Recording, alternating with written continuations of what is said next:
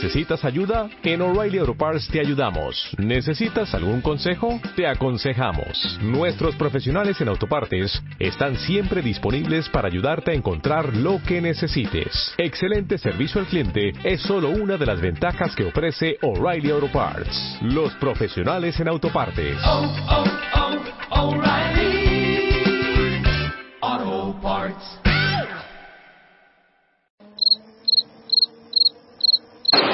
Go to the finish line, keep pushing, go to the line, keep pushing, go to the line. Avanti, Fer, avanti! I'm pushing, I'm pushing, don't worry. Don't worry, I'm pushing like a hell. Keep pushing, bellissimo. Keep pushing. Eh. Keep pushing, continua a spingere, fantastico direi, fantastico. Hey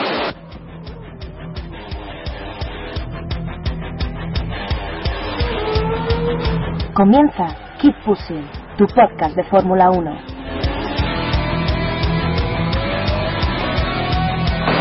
We have to remember these days. We have to remember these days. Fucking, fucking Raikkonen. What a fucking idiot. So give me a full power then. Oh, that was amazing, guys.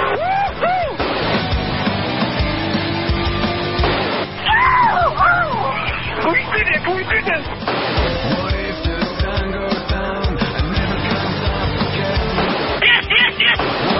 a shooting star friend to God uh, I'm much quicker than Jimmy.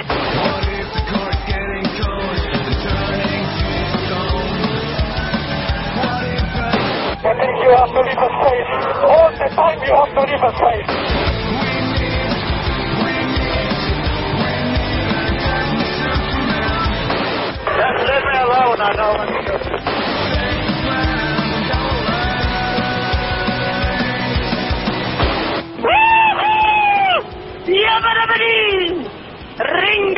Ding, ding. Hola a todos y bienvenidos al capítulo 140 de Keep Pushing Podcast, este capítulo de análisis del Gran Premio de Singapur 2014, disputado este pasado fin de semana en el circuito nocturno de Marina Bay. Una carrera que, bueno, fue bastante divertida y sobre todo bastante estratégica y vamos a comentar todo lo que, lo que ocurrió durante el fin de semana con los colaboradores habituales, aunque hoy Diego no puede estar con nosotros, pero tengo por aquí a Iván Guillán. Buenas noches, Iván. Buenas noches, pobre Diego, para un día que Vettel supera a Riquelme. Por ahí oí reír ya David Sánchez de Castro. Buenas noches, David. ¿Qué tal? Buenas noches, buenas ser a todos. Y también tenemos por aquí a Héctor Gómez. Buenas noches, Héctor. Hola, Branit. Bueno, eh, antes de, de empezar y preguntaros qué os pareció la carrera, le voy a preguntar a David, ¿qué tal Maranello? Ah, muy bien, muy bien, espectacular. Eh, sinceramente, una vez visitado Maranello, puedo decir y confirmar que cualquier piloto que pase por, por la escudería siempre va a ser inferior a la historia de esa escudería. Es decir, eh, Michael Schumacher, Fernando Alonso, eh, no sé, Niki Lauda, eh, son simples gotas en, un mundo muy superior a- al resto. O sea, para mí ahora mismo he entendido muy bien por qué Ferrari funciona como funciona. Eh, Maranello es un pueblo muy chiquitito. Mm, Para que os hagáis una idea, los madrileños, eh, Getafe es más grande, bastante más grande que, que Maranello. Eso es pequeño. Sí, sí, sí, sí. Ah, pues cuando sea, te oigan los del resto de España... O sea, pero qué quiero decir, que no os esperéis, joder, que no os esperéis una ciudad aquí en plan tal, sino que es, pues, pues no sé, un Ávila, no, Ávila es más grande, o sea, es, es un pueblo muy muy chiquitito, Teruel. que es to- peor que Teruel, yo creo, es más pequeño, y, y la verdad es que muy bien, todo está basado en Ferrari.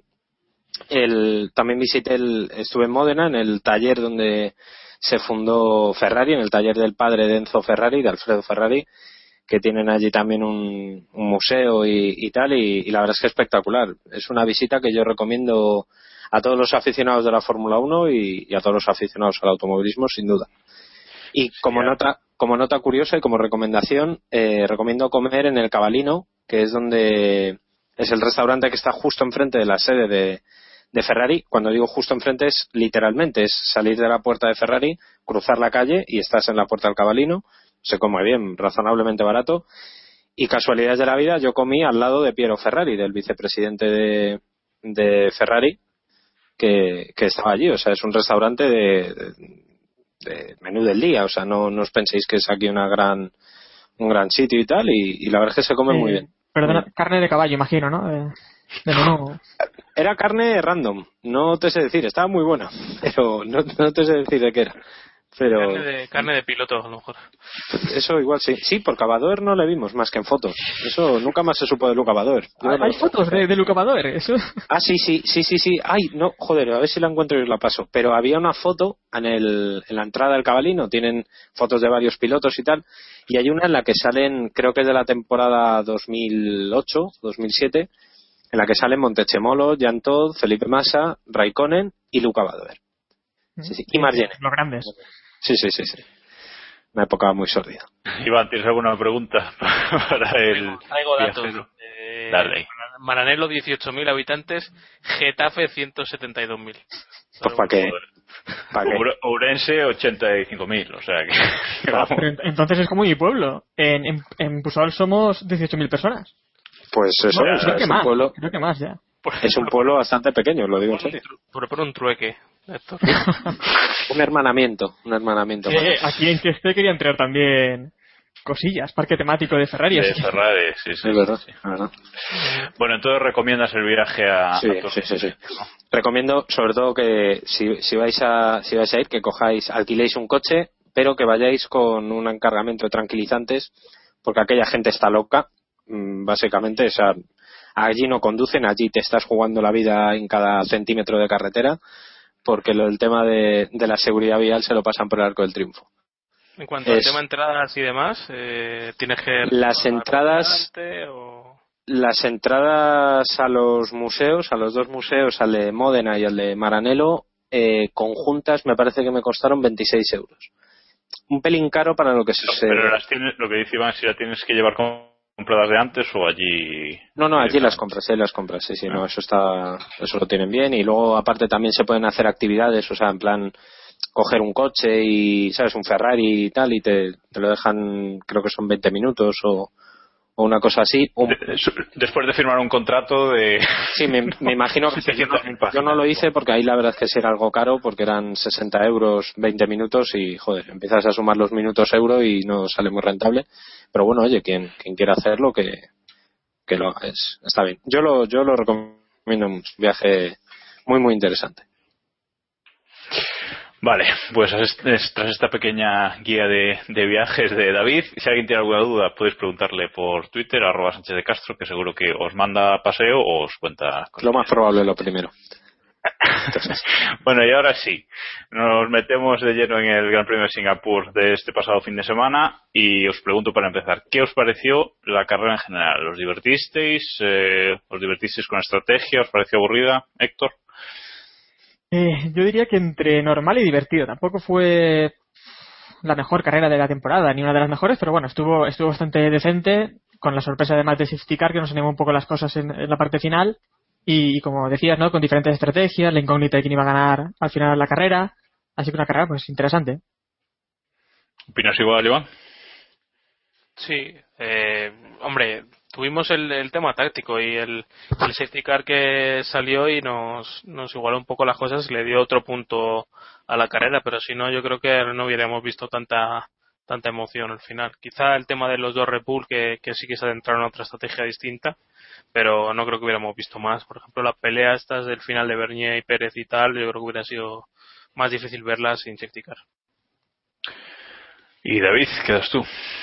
Sí, muy, ¿Qué te pareció la carrera? muy de acuerdo con, con Iván. A mí la carrera me pareció razonablemente entretenida, pero es verdad que el safety car marcó, marcó además, creo que fue un punto de inflexión en, en la prueba bastante, bastante interesante, no solo por el resultado, sino por, por el devenir de la carrera que, que lo cambió todo. Bueno, nuestros oyentes, en la, en la encuesta que ponemos tras cada gran premio para, para votar y que nos den su opinión, gracias a todos eh, una semana más por, haber participado, Han votado el 43% que ha sido una carrera divertida y el 41% que ha sido normal. Con lo cual, eh, ahí como decía Héctor, ha sido una carrera entre divertida y, y normal, eh, básicamente. Quería preguntaros eh, si os sorprendió eh, la estrategia en general de, de todos los pilotos, porque eh, Pirelli había dicho bastante claramente que, que la estrategia era ir a, a tres paradas, si no recuerdo mal, y bueno, la mayoría al final fueron a dos, sobre todo los de arriba. Eh, no sé si os sorprendió este aspecto o en cuanto a la degradación de neumáticos, etcétera. Mm, a ver, Héctor, ya que ninguno se quiere mojar. No, pues, pues sí, sorprendió bastante porque en la parte final eh, hubo algún momento en el que yo creo que todos aquí pensábamos que el ganador iba a ser o Ricardo o, o Alonso, ¿no? Por, por este tema que los demás habían, tenían que llevar los neumáticos, eh, Vettel en su caso, pues demasiadas vueltas con esos mismos neumáticos y en el caso de Hamilton porque tiene que volver a hacer esa última parada. Eh, al final resultó que los neumáticos tampoco se comportaron tan mal y, y, bueno, Hamilton porque tuvo su ritmo que ahora hablaremos después, pero a Vettel duraron más de lo que creo que esperábamos, ¿no? No, totalmente. Además, yo, vamos, estaba convencido que Vettel iba a tener que, parar. De hecho, los neumáticos de Vettel y los neumáticos de Alonso creo que tenían una diferencia de, no sé si eran nueve vueltas o, diez vueltas prácticamente, y, y al final Vettel aguantó.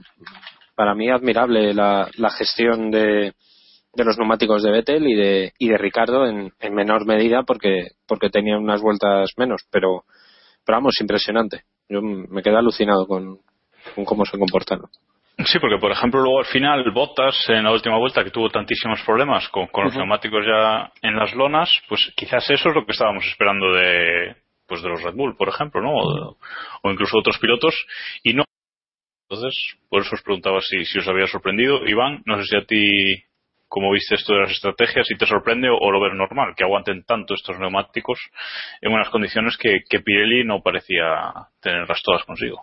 Sí, en un principio me pareció bastante arriesgado lo que lo que hacía Red Bull, sobre todo eh, por, por tirar, poner los huevos en la misma cesta, ir con los dos pilotos a la misma estrategia, una estrategia que en un principio no era no era la óptima, si no hubieran parado, pero el, digamos que tenían la opción abierta de ir a tres si, si la degradación era alta, pero bueno, el safety car le hizo, les ayudó y, y hizo decantarse la estrategia por dos y aguantaron bien. También es que mm, tampoco tenía mucha diferencia, por ejemplo, con Alonso en, en cuanto a neumáticos como para como para marcar la diferencia. Hemos visto en este circuito que ha sido este año muy difícil adelantar, yo creo que más difícil que incluso en el pasado y por ahí creo que, que cayó la, la moneda, ¿no? ¿no? No vimos muchos cambios de posición por eso y, eso les permitió, salvo al pobre Botas ahí en la última vuelta, eh, más o menos mantener la- las posiciones a pesar de, del desgaste. Ya vimos a Massa lo que dijo de, la abuela, ¿no? Que iba pilotando como una abuela. Y solo durante toda la carrera, sobre todo. Bueno, para nuestros para nuestros oyentes, eh, el mejor equipo del Gran Premio ha sido Red Bull y el segundo ha sido Mercedes. Supongo que, no sorprenda a nadie. Eh, bueno, aquí la estadística está un poco rara, eh, pero eh, eso, que para la mayoría ha sido, ha, sido Red Bull el, el mejor equipo y luego, y luego Mercedes. Eh, supongo que no sorprenda a nadie en esta carrera sí, y la victoria fue para Lewis Hamilton y no seguido por su compañero Nico Rosberg, que tuvo eh, un montón de problemas antes de la salida, al parecer, según lo que ha dicho Mercedes, eh, en el cableado de la, de la barra de, dirección desde el volante, ¿no? Algo un poco extraño, pero que coloca a Hamilton de nuevo en el, en el liderazgo de- del Mundial. ¿Cómo viste la carrera de, de Lewis? Eh, David. Eh, Estoy un poco, un poco parado dando paso, perdón. no, no, no, no, No, es tranquilo. que estamos, estamos muy tímidos. Está- sí, es estamos, el problema tuyo. estamos hoy que, joder, obedecemos órdenes. Bueno, eh, carrera de Hamilton brillante. Eh, creo que ha sido una de sus carreras, vamos, posiblemente la más completa, una de las más completas de la, de la temporada. Un fin de semana en términos generales bastante, bastante completo. Eh, porque recordemos que además la, la pole la consiguió por siete milésimas, que era la menor desde Alemania 2010, creo recordar, o, o algo así. La estadística era, era algo similar. O sea, ha sido ha sido un fin de semana para Hamilton muy muy bueno. Eh, apretó cuando debía apretar al final de la de la carrera en el, en el último cambio de neumáticos y, y bueno, perfecto. Creo que es muy buena noticia que Hamilton se coloque primero en el Mundial, aparte de por, por eh, cariño que le pongamos, podamos tener a, Hamilton, porque garantiza un poco más de espectáculo, ¿no? Pese a que es verdad que la última carrera de Abu Dhabi sigue, digamos, devaluando el resto de, resultados en, lo que queda de temporada, pero es verdad que por lo menos sabemos que va a haber igualdad, que no se va a resolver definitivamente en, en Japón o en Rusia o en Estados Unidos incluso, ¿no? O sea que yo creo que es muy buena noticia el resultado. Esto parece claro que, que, lo vamos a llevar hasta la última carrera, ¿no? Además, con esos 50 puntos claro. es difícil, por no decir imposible, que uno de los dos llegue 50 puntos por delante de, del otro antes de, de Abu Dhabi. Decir que Hamilton esta temporada lleva tres abandonos por dos de Rosberg y Hamilton está líder. O sea que todavía podría todavía le tocaría a Rosberg otro, otro abandono más y, Hamilton se colocaría todavía más, uh, más líder, ¿no? ¿Creéis que Hamilton ha tenido mala suerte, pero que al final será con el título igualmente? Porque, como digo, si, si, si los dos eh, no hubieran abandonado ninguna carrera, quizás Hamilton sería mucho más líder, ¿no, Héctor? Sí, bueno, eh, como dice Alonso, eh, la suerte al final se acaba igualando, ¿no? Para todos y, y aquí estamos viendo ya un poco, pues, ocurrir esto, ¿no? Eh, la verdad es que fue una pena en esta carrera porque los dos Mercedes estaban muy muy igualados. En, en calificación se quedaron como a unas siete milésimas creo que fue creo que fue finalmente. Y bueno yo esperaba una carrera pues como las que habíamos visto ya en otras ocasiones de una lucha de los Mercedes a, a dominar eh, como querían pero al menos una lucha entre ellos. Al final pues simplemente vimos la lucha de la carrera de Hamilton que se le complicó un poco al final de mala manera eh, pero la verdad es que simplemente al final perdió el liderato en dos vueltas. Incluso una, una. con el Solo una. una no, Sí. creo que habían sido, no, no, mentira. Fue, eh, al principio no fue con, con Ricardo, fue al principio, no. Sí, sí, sí con No, Ricardo y luego fue con. y luego- fue Una, correquea- una, una correqueada y otra con Vettel, sí, Al final sí, con sí. Vettel, que salió un poco detrás de él, que no, no llegó a recuperar estos 27 segundos que, que era la parada más, más eh, el paso por, por pit, eh, por, por boxes, más la parada, con, la parada. con 24 segundos entró. Tenía 24 de, de margen y ya entró. Ya. Y perdió un poco ahí con Vettel, pero vamos, que al final incluso, incluso adelantó a Vettel y, y muy sobrado, ¿no? Así que al final, eh, incontestable Hamilton que hizo al final lo que quiso, cuando todos estábamos un poco preocupados de que esta victoria pudiera, pudiera escaparse. Bueno, se te ha cortado ahí un poco, Héctor, pero, pero bueno, te hemos, te hemos entendido perfectamente. Eh, bueno, eh, no sé si queréis decir algo más de, esta carrera de, de- de Mercedes. Eh, es curioso que desde el incidente de Bélgica no hemos tenido todavía ni una sola ocasión de, ver a los dos Mercedes juntos en pista y a ver qué pasa, ¿no, Iván? Sí, creo que también se podría decir eso mismo de, de Italia y de Singapur, pero creo que en, Japón tenemos un circuito bastante atractivo para, para tener una pelea entre los dos. Es un circuito mítico y, y yo creo que todos estamos deseando ver cómo se desenvuelve el tema. Eh, yo quería hacer dos apuntes simplemente. Que uno que Rosberg me pareció que lo hizo bastante bien, o sea que no, no se vio demasiado afectado por lo que había pasado en, en Italia. Yo creo que hizo una buena clasificación y, bueno, en carrera no le vimos.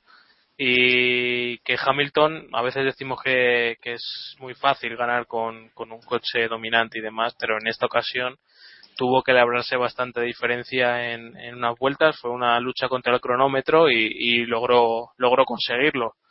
Eh, es fácil decirlo, es fácil comentarlo y, a veces no le damos el valor que, que, merece, pero en esta ocasión yo creo que sí se ganó los 25 puntos de una manera bastante notable. Lo que lo que queda claro, queda clara la superioridad del coche eh, cuando ves que, que aún apretando, teniendo que apretar al final, gana con una ventaja de 13 segundos y medio, ¿no? Con respecto al, segundo, pero es cierto que, que, tuvo que apretar los dientes en esta, en esta carrera. Por cierto, eh, comentar antes de seguir que, que, la carrera acabó una vuelta antes de, de lo previsto, porque cumplirse el límite de, de, dos horas, algo que en Singapur suele ocurrir, porque siempre sale un, un, safety car. De momento, todas las carreras que hemos tenido en Singapur siempre ha salido al menos un, un safety car y año se ha vuelto a cumplir.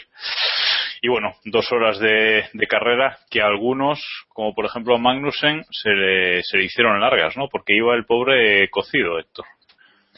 Sí, El pobre pues iba un poco levantando la mano para ver si refrigeraba un poco, pero vamos, eh, iba a quemar ropa, ¿no? Que había puesto antes en el guion.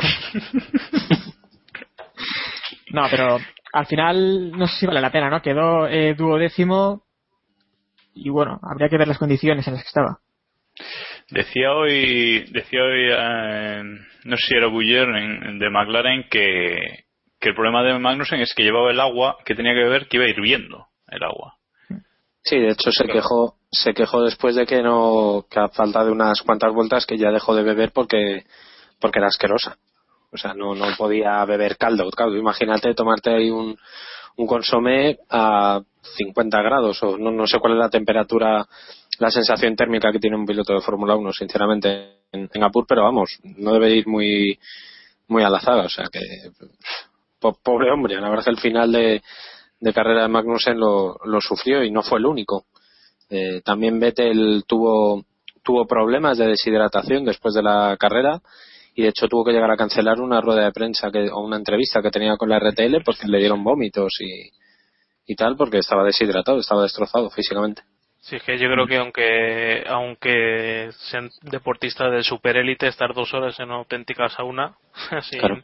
sin refrigeración y conduciendo al límite, yo creo que mm, acaba con cualquiera. Eh, hay que ver simplemente con verle las caras al final y no me reflejo a, no me refiero a, a- a su estado físico, su cara de cansancio, sino ver que literalmente, o sea, han perdido varios kilos de, de su posición inicial a cuando empieza la carrera a la, a la cara que tienen cuando termina la carrera. Se, nos- se aprecia un cambio físico de, de eso, de, de va- cierto peso que recuperarán con, con líquidos y demás en pocas horas, pero bueno, que, que es un esfuerzo enorme. Es jugar con fuego, ¿no? Que además quedó décimo, que consiguió el punto que, que no sé por qué había dicho duodécimo, quedó, quedó décimo y consiguió un punto, ¿no? O sea, se agarró un clavo ardiente y al final consiguió ese, ese resultado. Vale, pues después de este, de este festival vamos a hablar de otro que también acabó bastante cansado la carrera porque tenía una cara en el podio que, que, que decía bastantes cosas de, de lo cansado que estaba, que es Sebastián Vettel, ¿no? Eh, al, al que nuestros oyentes habéis votado como el segundo de los mejores eh, pilotos del Gran Premio. Eh, el 64% de los que habéis votado en la encuesta lo habéis elegido a él. Eh, el mejor piloto del Gran Premio, lo vuelvo a decir, eh, habéis elegido a Lewis Hamilton y el 86% de vosotros le habéis votado. Bueno, vamos a hablar de Vettel entonces, que ha superado a, a su compañero de equipo por primera vez este año, eh, los dos Red Bull en el podio, pero Vettel eh, por delante. ¿Cómo visteis la carrera de, de Vettel ahí a, a- contraestrategia, ¿no? Porque tuvieron que, que, que protegerse de la, del ataque de Ferrari en la estrategia, digamos. David. Sí, curiosamente esta vez fue Ferrari la que la que llevó la, la voz cantante y le a toro pasado lo podemos decir le salió mal aunque insisto yo creo que, que Ferrari hizo bien en, en jugársela Eh, en cuanto a la carrera de, de Vettel bueno pues quedar detrás de los Mercedes de, por, por lo menos de uno de los dos Mercedes eh, es un éxito todo lo que sea a partir de ahí es es evidentemente muy bueno. Creo que le viene muy bien una carrera de este tipo, sobre todo a nivel anímico. Este segundo puesto es su mejor resultado de la temporada, que manda pelotas, que digamos esto eh, sobre Sebastián Vettel, visto lo, lo del año pasado. Y además este fin de semana también ha logrado su primera vuelta liderada, que eso ya es alucinante. Eh, el año pasado creo que la estadística era que acabó con un 60% de, del campeonato liderado, de vueltas del campeonato lideradas, y esta vez hemos tenido que esperar a, a prácticamente a la recta final del, tempo- del campeonato para ver a, a Vettel liderar una vuelta. O sea que, que bueno, que estuvo donde tenía que estar y, y la verdad es que la defensa que hizo al final de carrera muy buena. La gestión de neumáticos creo que fue brillante al final. Sí, porque tenía peores neumáticos que Ricciardo, dos o tres vueltas eh, peores, y aún así no Ricciardo no, lo consiguió pasar, ni siquiera lo intentó, yo creo, porque eh, también ha habido polémica por el tema de las órdenes de equipo en, Red Bull, que Red Bull dijo que no iba a dar órdenes de equipo para que Ricciardo acabara por delante de Vettel y así acercarse a, a los Mercedes. Y bueno, supongo que visteis una, una lucha justa, aunque en realidad yo no vi lucha. No sé si Iván, si tuviste lucha entre los dos Mercedes, entre los dos Red Bull, perdón. No, para nada. Eh, Ricciardo también tuvo un fin de semana difícil y, y yo creo que eso fue la justificación para no para no pelearse. Me parece ya lo dije la semana pasada y a lo mejor es rizar el rizo, pero creo que Red Bull debería haber dejado pasar a Ricciardo que fuera la última vuelta para, para ganar esos tres puntitos o cuatro puntitos de diferencia que, que había que había o sea que creo que pueden ser clave en un, en un posible final de, de temporada. Pero bueno hoy Horner ha dicho que que ambos pilotos todavía tienen opciones matemáticas así que, que no se van a mojar en eso no sé cómo lo veis Bueno. creo que lo hablamos la semana pasada Héctor. Hombre, yo ya dije que creo que por el bien del equipo eh, deberían marcar un primer piloto a, a Ricardo e intentar lucharlo, aunque es un poco difícil o imposible, ¿no? Y, y que también comentábamos la semana pasada que creíamos que Vettel sí que iba a ceder en ese papel, pero parece que es Red Bull al final el que no quiere intentar luchar de momento y veremos lo que pasa también cuando se vaya desarrollando el mundial. También es verdad que esperábamos tal vez un salto un poco eh, de Red Bull en esta después del verano, que también lo comentamos, como, como en años anteriores, y, y a lo mejor están un poco cerca, más cerca de, de Mercedes, pero no están, no están ahí. Y sobre la carrera de Vettel, pues una carrera bastante buena, con una salida, eh, con una salida muy buena que aprovechó ¿no? un poco. Li- libre por delante. Claro, sí, aprovechó un poco que no estaba Rosberg, pero es que también eh, Ricardo también acabó un poco en la salida y después pues eso mismo, lo de los neumáticos al final de la carrera aguantó muy bien. Eh, en anteriores carreras había tenido un poco de problemas con los neumáticos para, para aguantar la degradación y en esta ocasión pues le salió una estrategia muy decente porque creo que pocos esperábamos que lograra esa posición. Todos creíamos que iba al menos eh, Ricardo a superarle en esa parte final de la carrera. Estás escuchando Keep Pushing, tu podcast de Fórmula 1. Bueno, y de, Red Bull pasamos a, a Ferrari, que, bueno, eh, como decíamos antes, quiso ir a por la victoria. No sé si, si vosotros alguno vio a Alonso ganando la carrera en, en algún momento, pero lo cierto es que ellos eh, fueron a por la victoria y luego les salió el safety car y les complicó un poco, les complicó un poco la estrategia y finalmente eh, Fernando Alonso acabó en, cuarta posición. Y Kimi Raikkonen que tras lo de Bélgica si ha vuelto a desaparecer acabó en octava posición. Eh, alabáis la estrategia de, de Ferrari intentándolo intentándolo todo Iván Sí, sin duda. Yo creo que hicieron lo que tenían que hacer, no se complicaron la vida, jugaron a, a hacer las cosas de una, de una manera lógica y, y solamente esa fortuna que hemos dicho antes de, de Red Bull con la estrategia y que, y que saliera a safety car le facilitó el mantenerse delante de, Alonso. Yo creo que no tiene, no tiene muchos peros la estrategia de Ferrari y Alonso, bueno, un fin de semana bueno. Eh, la, la sesión de clasificación fue bastante buena, aunque yo creo que no empalmó su vuelta perfecta, pero vamos, tampoco hubiera ido mu- mucho más allá. Estuvo la sesión muy igualada y, y en cuanto al fin de semana, eh, bastante bien. No tiene no tiene muchos peros y la, la- el tema del safety car es curioso porque según pasaban las vueltas eh, beneficiaba a Alonso eh, en su teórica rivalidad con Hamilton que yo creo que iba a ser difícil que, terminara adelante pero le perjudicaba porque los Red Bull lo, lo iban a tener más fácil. O sea que no sabíamos muy bien si querer que el safety car saliera más vueltas o se retirara pronto al final era una cosa difícil y le tocó la, la, la cara la cruz de la moneda quedando quedando cuarto pero bueno es un resultadazo para para Ferrari hay que ser sincero Sí, so- sobre todo porque fueron, bueno, Alonso por lo menos fue muy bien durante todo el fin de semana, ¿no? Eh, libres, clasificación, fueron bastante bien. Lo que pasa es que, bueno, claro, en carrera Red Bull y Mercedes de momento están por delante y, y es lo que hay, ¿no, Héctor? Hombre, como decías, al empezar el, el fin de semana, al empezar la calificación, parecía que iba a ser el fin de semana de Ferrari, que podían luchar incluso por la victoria con, con unos resultados muy buenos dominando en Q1 y Q2. Llegó a la Q3 y un poco lo de siempre, ¿no? Con, con Alonso de nuevo quinto en su posición. Y, y en Constitucional, la carrera, sí, lo dice la Constitución. Yo no puedo hacer nada tampoco por esto. que cambie Ferrari la Constitución o algo y, y veremos si Alonso puede optar a otra posición, ¿no? Pero eh, Alonso en la carrera después también hizo una, una salida magistral de estas que hacen levantarse a Charlie Whiting ¿no? del sofá y se saltó la curva, tuvo que devolver la posición a Vettel eh, después y a partir de ahí pues eh, parecía que estaba en condiciones de plantar cara a Red Bull y, a Mercedes pues ya no ya no tanto pero bueno el ritmo estaba estaba bastante bien. Eh, y al final pues lo que comentaba Tani no llegó el, el safety car tal vez arriesgaron demasiado pero es que tampoco se podía hacer otra cosa. Eh, en su caso también llegar al final era imposible. Yo quería ahondar un poco en lo de en lo que comentabas de la de la salida de, de Alonso. Vosotros creéis que hizo bien en, devolverle la posición solo a Vettel o, debía haberle devuelto la posición también a, Ricardo porque bueno recordemos un poco pongamos un poco en situación. Alonso se cuela en la primera curva cuando estaba intentando sujetar a, a Sebastián Vettel y a, Ricardo al notar que evidentemente se había saltado la curva y que, probablemente le iban a sancionar eh, decide devolver la posición a, a Vettel pero la duda está en si, si también se vio beneficiado por en, la lucha con Ricardo. Entonces, mi pregunta es, ¿creéis que debía haberle devuelto la posición también a Ricardo, sí o no? Yo creo que debería haber hecho cualquier cosa menos devolver la posición solo a, uno de los dos.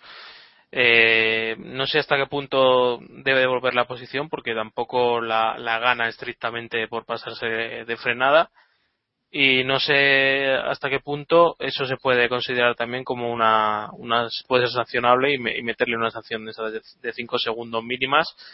Ah, eh, eh, yo creo que una es una de las dos opciones o es legal o te meten una sanción de cinco segundos pero ese medio pelo ahí de dejar pasar a uno y demás yo creo que Ferrari lo hizo bien reaccionó bien y, se la coló a, a la FIA y bueno podía haber sacado podía haber tirado de de morro y haber seguido y haber esperado a ver qué, hubiera dicho la FIA si me hubiera dejado libre, bueno, pues también puede haber. Yo, yo, sinceramente yo sinceramente no habría devuelto la posición. O sea, no me parece que además en, la salida y en, ese momento que ganara tanta ventaja. Yo creo que iba por delante ya cuando se pasó de frenada. O sea, que no sé. Héctor, ¿tú cómo lo ves? Eh, no, yo creo que no sacó ventaja de, este incidente. Bueno, sí con Vettel y que después le volvió la posición y esto estaba bien, pero también creo que un piloto cuando comete un error, eh, pues no puede quedar la duda, ¿no? De si ha ganado ventaja. Entonces, creo que sí que debería haberle dejado pasar a, Ricardo o la FIA debería explicar también un poco esto y cuando un piloto se sale, pues que tenga que, que tenga que pagarlo, ¿no? Que no se quede en, nada. Que al menos tenga que pagar un poco de tiempo por, por este error. Hombre, eso, se llama AstroTurf o Gravilla también. O sea. Sí, es, la solución. Mm, claro. De todas formas, yo creo. Oh, que, que comentaba. No, de, eh, decía que me parece que lo hizo tan rápido que, no hubo espacio ¿no? A, preguntarle a la FIA. A lo mejor Ferrari preguntó a la FIA y le dijo, deja pasar a Vettel y, y adiós, ¿sabes? O sea, no hay ningún problema no, no, digo que digo que el jueves mismo no puede explicarlo Charlie Whiting a los pilotos o, acordar algo para que quede claro para otras carreras, pero es que vemos al final muchos casos en los que un piloto se salta unas zonas para defender posición o, se salta una curva eh, en lucha y, no queda clara la normativa y al final se aplica un poco pues como, como les da ¿no? en cada carrera. Es que al final la solución es lo que decía Jacobo, esto se soluciona poniendo gravilla en, pones grava en las salidas de todas las curvas, en la parte de fuera de las curvas, y ya verás como nadie se sale. Y si se salen, por lo menos ya quedan penalizados, ¿no? Yo creo que la FIA ni siquiera llegó a plantear una investigación sobre Alonso por el simple gesto de devolver la, posición. Es verdad que a lo mejor mm, no fue suficiente, pero el simple gesto de decir, eh, que la he liado, eh, por lo menos, ¿sabes? Me, he hecho a un lado y, y dejo pasar a Vettel, creo que fue entendida por la FIA como un gesto de buena voluntad. Muy parecido a cuando hay una falta en el fútbol, ves que es una falta muy heavy y llega el jugador a pedir perdón al, al que está en el suelo, ¿no? Pues eso al final se considera como un atenuante y yo creo que creo que es bueno pues lógico que hasta cierto punto la FIA deje un poco este dejar hacer, aunque como hemos dicho muchas veces, espero que esto lo actúen en todas las carreras, que sean un poquito consistentes en, en la normativa. Mm, pero David sí que apareció un mensaje de que ahí iba a haber investigación, lo que pasa es que al final una eso, eso, eso, eso, vuelta después pero no, no, investigaron ni un minuto siquiera. Nada, nada, es que yo creo que fue, o sea, actuaron de oficio en plan de, bueno, esto habrá que mirarlo y tal, pero bueno, vieron que como Alonso había dejado la posición, pues, pues tiraron para adelante. Bueno, y Alonso no ha entrado entre los tres mejores pilotos del Gran Premio para nuestros oyentes, se ha quedado a un voto porque el tercer mejor piloto del Gran Premio para nuestros oyentes, al que han votado el 45% de ellos, es Jean-Éric Bernier que fue una de las estrellas de la parte final de, la carrera, remontando hasta la sexta posición, llevándose una penalización de 5 segundos que luego eh, le impondría entrar a la carrera y que no influiría en su resultado final. Y bueno, entre él y quizás Sergio Pérez también nos animaron un poquito el, el Gran Premio, ¿no? Quizás los dos pilotos eh, más agresivos de, de, esta carrera, ¿no, Iván? Sí, ellos nos pusieron la, la salsa en la, en la, carrera. Siempre con este motivo Julián y me lío. Eh, no, Tranquilo, chicote, no pasa nada. No pasa nada, Jacobito. Eh, decía que, que, fueron los que pusieron la salsa en, en, esta, en esta carrera porque fueron los que consiguieron, a pesar de, de lo difícil que era adelantar, eh, lograr la, las posiciones. Vimos pilotos que, que, también iban más o menos con una estrategia parecida a la suya y no lograron adelantar. El mismo Raikkonen que, que se tiró muchas vueltas detrás de, de botas, con que llevaba mucho más, o sea, mucho más desgaste en los neumáticos que él, fue incapaz siquiera de, de poner las cosas difíciles. Y, y, Pérez llegó en un momento y, arrasó en, en ese grupo Así que, bueno, hay que darle un, un aplauso y a Bernier igual, con esas sanciones que tuvo y quedar sexto. Yo creo que es un, una buena una buena carrera para él y una buena demostración de que a lo mejor merece una oportunidad, quizás no sea en Fórmula 1 evidentemente, pero sí en alguna otra competición de, de primer nivel. Reivindicándose un poquito en un gran premio en el que Kvyat quedó decimocuarto, ¿no, David? Sí, eh, hizo una carrera muy muy completa, no, no hay nada que, que decir. Fue muy agresivo porque no solamente eh, recibió esa sanción, sino que fue investigado creo que tres veces más, aunque en las otras no, no, le, no le cayó sanción. Entonces, bueno, está claro que, que Bernier quiere dejar una buena sensación, por lo menos vamos a ver si sigue aquí a final de temporada así. Eh, quiere dejar buena sensación, no sé si buscando o intentando brillar de cara a un, a un posible cambio de equipo o a un posible fichaje, mejor dicho, porque el cambio de equipo va a tener eh, a un, de, cara al año que viene, ¿no? Eh, sin más, creo que se merece tener también un buen resultado y, y, y, al final, pues bueno, lo hizo, lo hizo muy bien. Un sexto puesto que creo recordar que es, si no su mejor resultado, empata con, con su mejor resultado de la temporada. Bueno, y Pérez, que fue uno de los dos pilotos que, que provocó el, safety car, en realidad eh, fue su, su, alerón delantero que quedó descolgado y quedó en medio de la pista, ahí con un encontronazo con, con Adrián Sutil, que vaya gran premio también para los Sauber, ¿no, Héctor? Hombre, eh, gran premio para olvidar para, para Sauber, y a mí también me hizo gracia que después de la carrera eh, comentaba Sutil, le echaba un poco la culpa a, Pérez, como que le había golpeado Pérez eh, por detrás. Pero vamos, yo creo que la imagen queda bastante claro que es el mismo Sutil quien arrincona a Pérez y, no le deja no le deja opción, ¿no? Y también sobre la carrera de, de Bernier que quería comentar, eh, que una carrera pues salía duodécimo, es que además para unas seis vueltas eh, después del safety car, cuando estaban todos aún un poco apelotonados, y, y se la posición 14 falta de 15 vueltas. Después, pues a partir de una remontada que le llevó a la sexta posición, para mí, un carrerón y de los mejores pilotos de la carrera, junto también con Pérez, estábamos comentando. En el caso de Sauber, pues ahora mismo creo que el equipo ya habla de, que no sé si lo comentaremos después, de unirse incluso a, a otras escuderías para intentar salvarse algo que, que está ya hundido, ¿no? El equipo. Bueno, ¿alguna opinión sobre, sobre lo de Sauber, David, Iván? Porque los dos pilotos, una vez más, fuera de carrera con los dos coches, doble retirada. Además, Gutiérrez quiso romper ahí algo en el box porque ya está hasta las narices de abandonar. Séptimo abandono en 14 carreras para él no sé qué se puede decir de, de Sauber ya, ¿no? A que lo maten ya. O sea, que lo sacrifiquen y deje de sufrir porque la verdad es que está siendo una, una temporada, la peor temporada. Creo que ya ha igualado su peor temporada en, Fórmula 1 y, y la verdad es que muy triste, sobre todo para un equipo histórico y, que pasa sus peores momentos. En este caso no es culpa, o no todo es culpa de los pilotos, pero tampoco ayudan, evidentemente. Vale, y para terminar con el, con el análisis del Gran Premio, eh, ¿queréis hablar algo de los mensajes codificados, supuestos mensajes codificados de, Red Bull por la radio? Porque yo, sinceramente, no, no oí nada, no, no vi el asunto como, como ningún código ni, ni nada parecido. No sé, Iván, o si alguno eh, queréis hablar del tema o sabéis algo más del tema, porque realmente me sorprendió que luego salieran esas noticias ¿no? de, de que se denunciaba al equipo Red Bull por mensajes codificados. Sí, yo no me creo tampoco nada de esas conspiraciones. No creo- Nada, nada. Lo que sí que podemos hablar, y Jacobo se alarga el podcast y me vas a matar, es que es, de- es del tema de la FIA, ¿no? Esa marcha atrás que dio eh, a última hora por las presiones de los equipos, que a mí me parece fatal. O sea, la semana pasada me parecía fatal que la FIA hiciera estos cambios, pero ya que vas adelante con ellos y los haces públicos, no puedes echarte atrás en el último momento, ¿no? Es que, es que es peor. Media un poco ridícula, ¿no?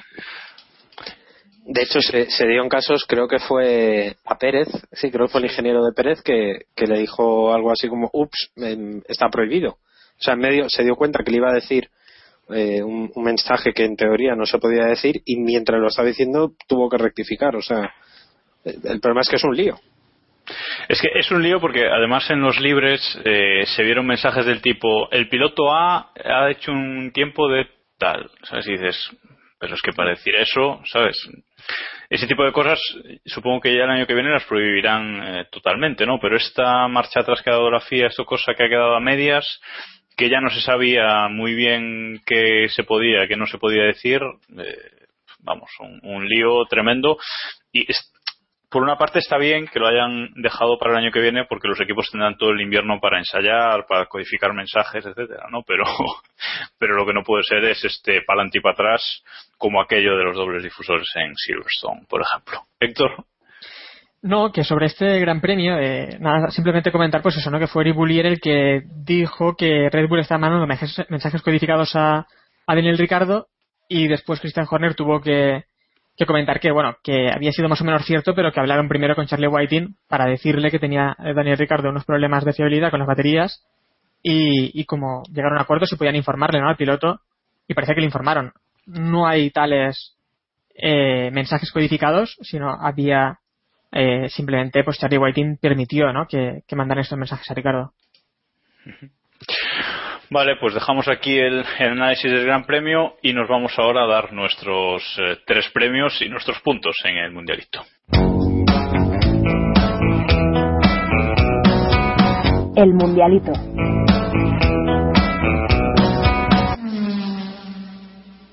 Bueno, pues vamos a, a dar nuestros premios habituales. Ya sabéis, damos tres, dos y un punto a los tres eh, pilotos que nos han parecido mejores en el Gran Premio y menos uno, o lo que es equivalente a la bandera, al premio bandera negra, al peor piloto de, del Gran Premio. Voy a empezar por los puntos de Diego, que nos los ha mandado, aunque no ha podido estar eh, hoy con nosotros, nos los ha mandado igual y le ha dado el menos uno, el bandera negra a Pastor Maldonado.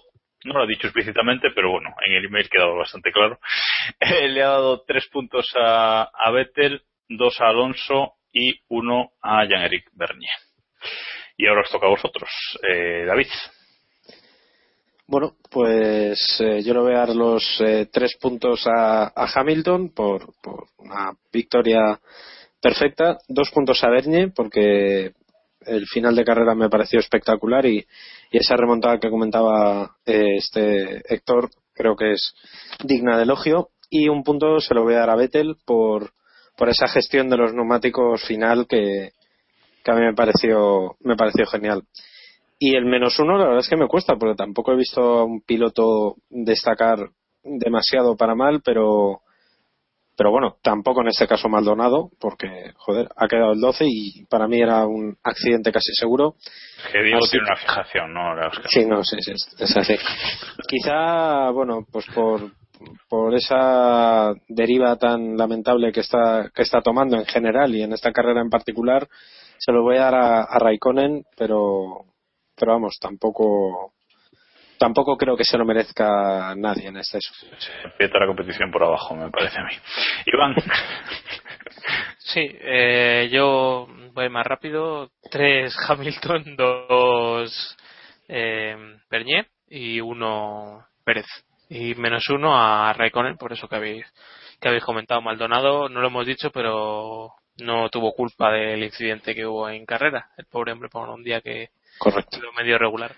¿A quién le das el 1? Perdona, que no me. Eh, No da tiempo de apuntar. Hamilton, Bernier, Pérez, he dicho. Pérez, uno vale. a- Sí, sí, sí, vale, Pérez, bien.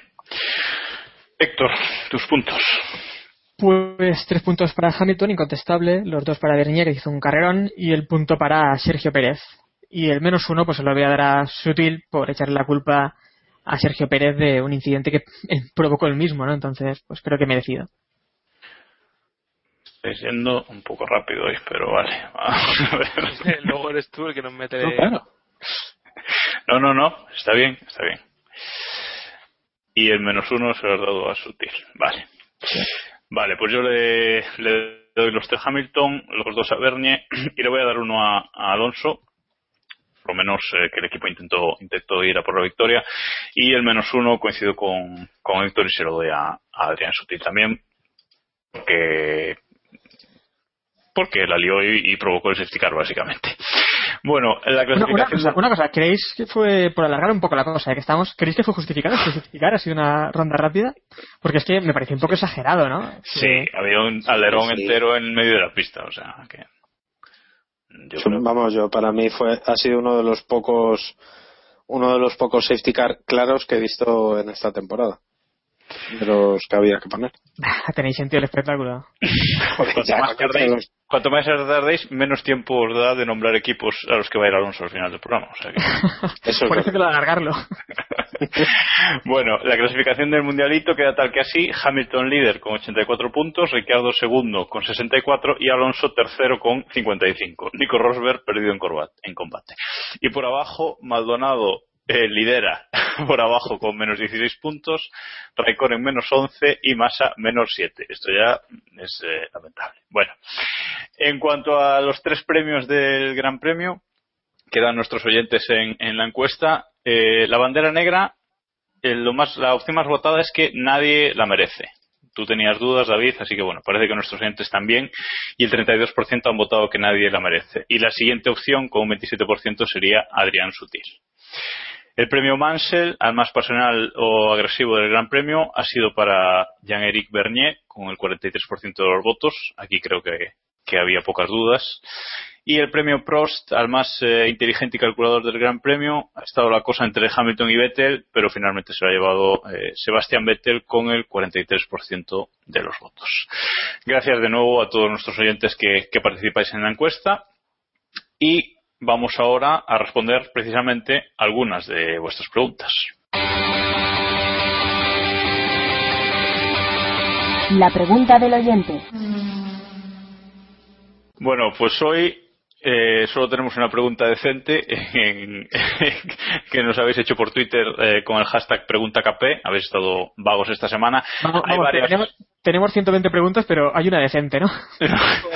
No, efectivamente hay varias sobre, sobre Chilton, cosas que son más rápidas que Chilton, que os hemos dicho que eh, cuando haya algo que nos parezca que sea más lento, entonces sí lo comentaremos, pero si no, todo lo que nos preguntéis por defecto es Steel Faster than Chilton. Habéis, habéis alimentado un monstruo, ahora no lo critiquéis. No, no, no lo criticamos, simplemente vale, vale. aclaramos que todo lo que digáis es Steel Faster than Chilton hasta que David diga lo contrario. En el Jarama, en el Jarama la semana que viene. Eso.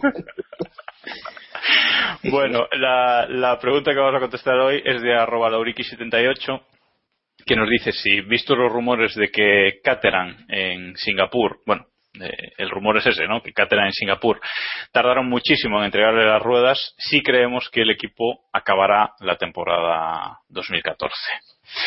Para quien no sepa del tema, eh, por ejemplo, Albert Fábrega en Twitter durante, durante el, jueves, creo que fue, comentaba que, que Caterham era el único equipo sin neumáticos, que no podía, no podía mover el coche ni, ni desplazarlo porque no tenían neumáticos y tardaron muchísimo hasta última hora en, en llevárselos. No sé si tenéis algún comentario al respecto. ¿Cómo veis a Caterham? Cada día peor y se acabará la temporada. Héctor, ¿qué quieres alargar? Eh, no, yo creo que terminarla sí que la terminarán al final, pero dudo o me parecería. Bueno, tengo muchas dudas sobre la temporada que viene de Caterham, porque era un equipo que la verdad es que prometía en las últimas temporadas, lo veía antes que, que Marussia, pensaba que Marussia iba a desaparecer, y al final estamos viendo todo lo contrario. Caterham está mucho peor, sobre todo esta temporada, y pinta muy mal, pero terminarla pues creo que, que sí, porque hay también que respetar contratos con Bernie y cuesta, cuesta mucha pasta. Eh, vosotros dos, algo que comentar. Sí, no, acabará mal, pero acabará. Vale, pues con, con la pregunta con la pregunta contestada, gracias a todos los que nos hacéis preguntas todas las semanas de nuevo. Gracias. Vamos a vamos a repasar nuestra liga particular. La Liga Keep Pushing.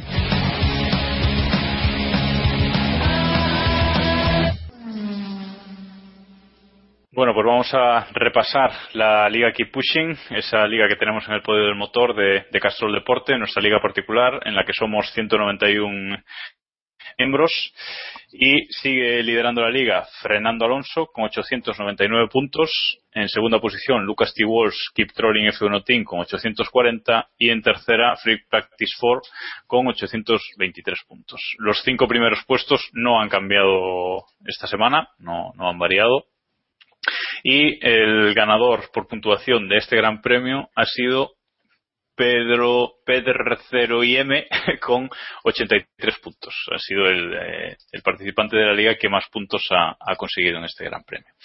En cuanto a la clasificación particular de los miembros de este programa, Héctor se mantiene en el liderato con 687 puntos y se aleja. Y eh, un servidor es segundo con 650. Aquí el cambio significativo es eh, que Iván baja una posición al cuarto puesto. Y, bueno, He intentado silenciarlo, pero no me ha salido. No, no te ha salido. no. Diego se pone tercero, Diego se pone tercero y David tú al tuyo. Tranquilo, que no. Ya lo Chilton. Tranquilo. O sea, Iván ha hecho 24 puntos en esta carrera, no pasa nada, Iván. Tranquilo que para la próxima ya. Más que Rosberg. Correcto. Bueno, y ahora vamos a, a, terminar el programa hablando un poquito de actualidad y mucho de CD Season o bueno, ya veremos qué pasa. Vamos allá. Actualidad.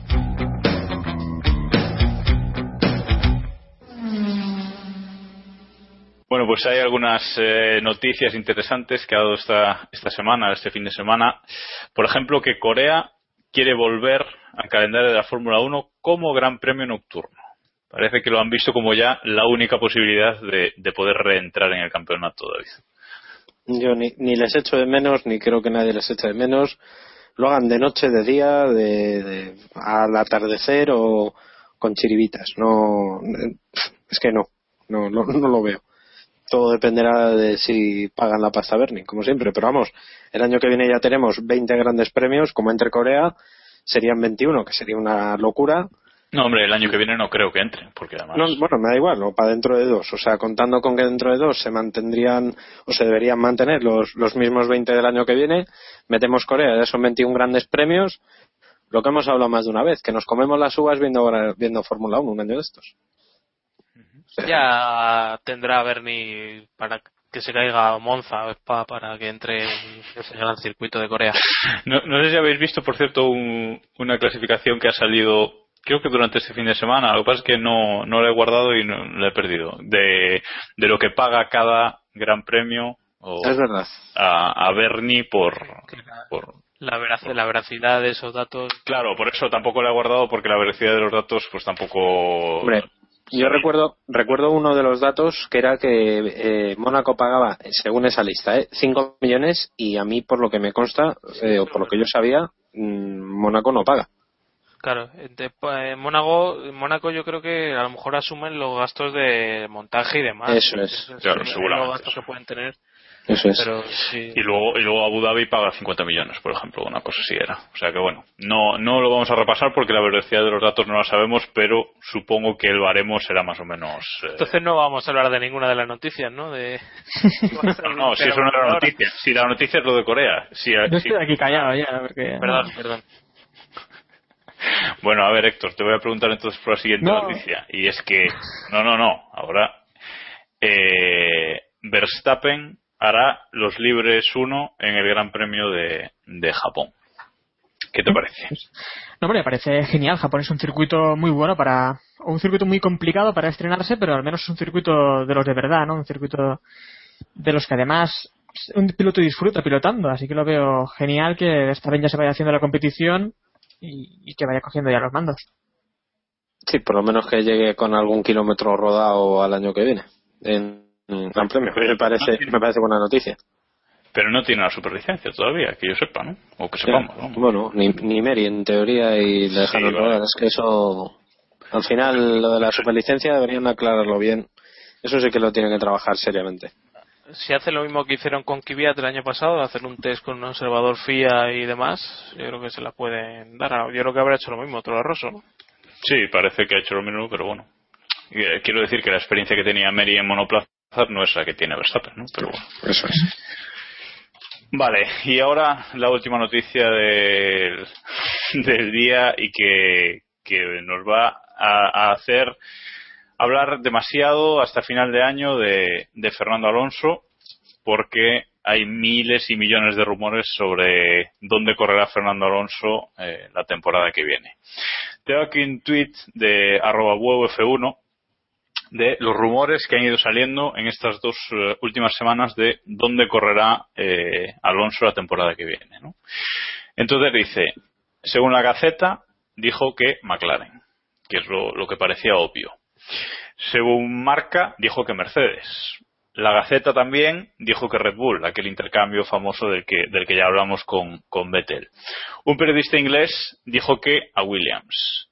El diario Bild dijo que se tomaría un año sabático para supuestamente en 2016 ir a McLaren. Y hoy, como decía Eloy en, en Twitter, tirando un triple desde, desde su propio campo, Sportville ha dicho que irá a Lotus con motor Mercedes por petición de Flavio Briatore. Ese es el resumen, más o menos, de todos los rumores que, que han ido saliendo en estas últimas semanas. Y os pregunto, David, tú primero, ¿dónde correrá Fernando el año que viene? En, en Bravo F1. Así, tirando de, de históricos.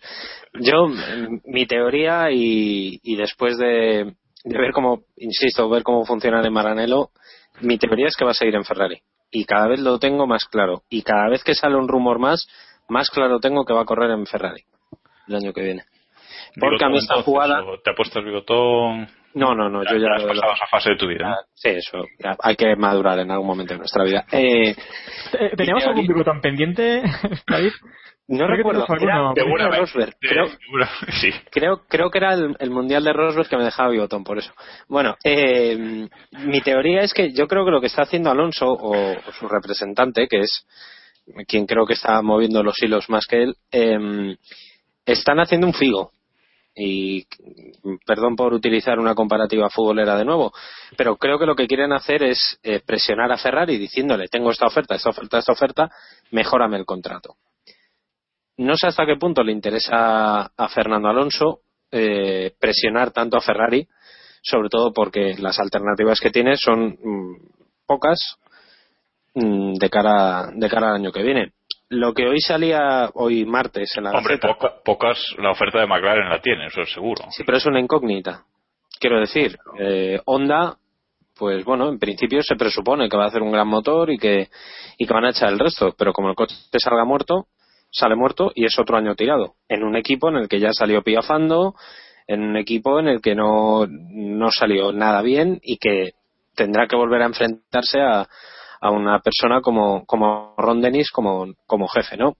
Es complicado, lo de McLaren es una apuesta muy arriesgada pero lo que salía, lo que iba a decir, en la Gaceta hoy salía que eh, Alonso para quedarse en Ferrari había exigido una serie de, de, bueno, de exigencias, valga la redundancia, encima de la mesa, ¿no? Había dicho que tenían que hacer un coche competitivo, que eso me imagino que lo exige todo el mundo en, en la Fórmula 1, eh, y que luego había exigido una serie de personas clave para crear ese, ese coche, ¿no? Bob Bell, eh, creo que también Ross Brown, eh, algunos de los que trabajaron con él en, en Renault, porque es la gente que, que Alonso conoce.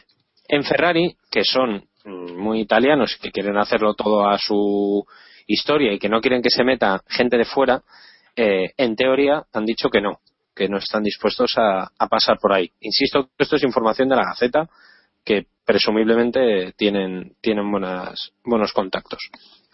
Bueno, eh, yo creo que esto es un tira y afloja entre Alonso y, y Ferrari y al final están condenados a entenderse. Porque Alonso no tiene una alternativa mejor, ni Ferrari tiene una alternativa mejor a Alonso, sin, sin lugar a dudas. No sé cómo, cómo lo veis. Mm, Iván, Yo ¿tú dónde lo piensas veía así- Lo veía así hasta hace hasta hace unos días, pero creo que el speech este de Alonso de- del jueves en, en Singapur eh, deja bastante a las claras que, que hay algo algo que no que no contamos, porque hasta ahora las, la- las declaraciones de los dos lados iban todo conci- conciliación hacia ese ese esa renovación, pero al final no se termina nunca de anunciar y a partir de ahí yo creo que ha llegado un punto de punto de inflexión en el que Alonso ya parece que, que deja la puerta abierta a, a alargarse. Eh, hay que tener en cuenta que no son unas declaraciones hechas en caliente ni demás, o sea, es una es un discurso planificado de antes porque si fuera en otra sesión o en otro o en otro momento del fin de semana todavía Alonso podría estar en caliente por algún problema con el coche o en el rendimiento de, del equipo, pero no, eh, llega el primer día y suelta ese, ese discurso después de lo que ha pasado esta semana.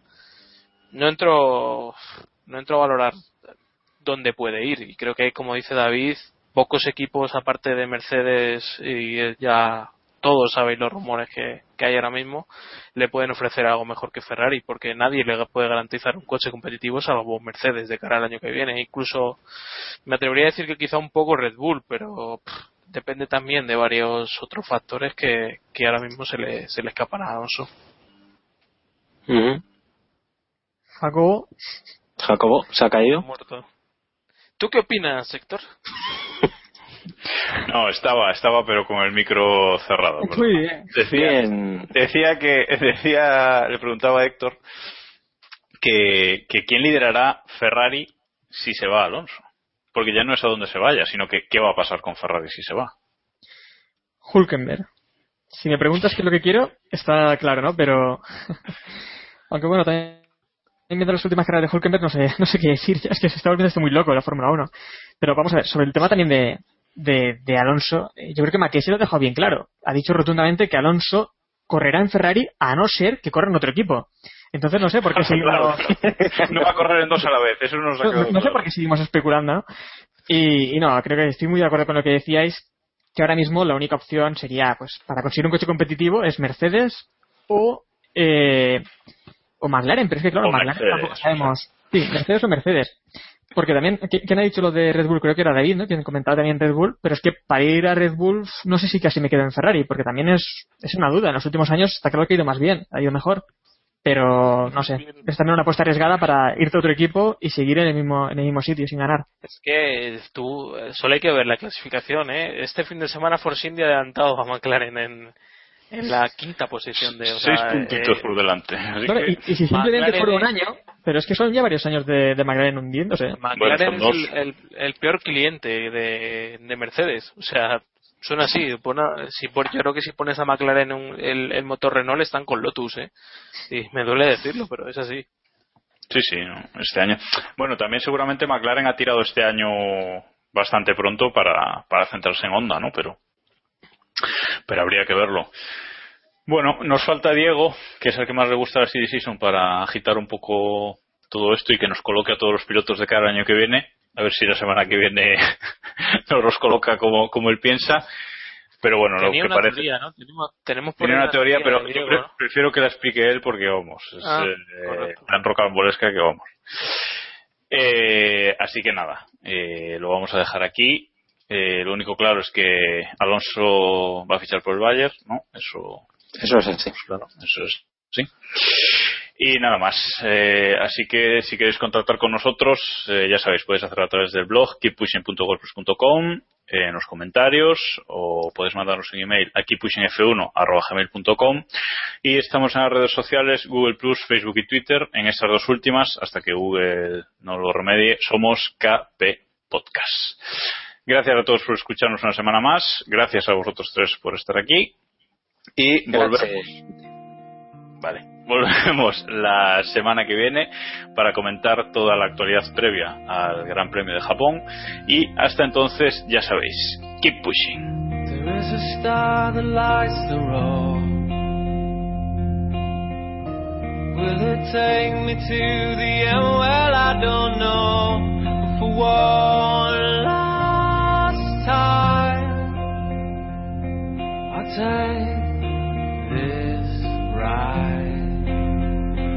Just be the only to the light.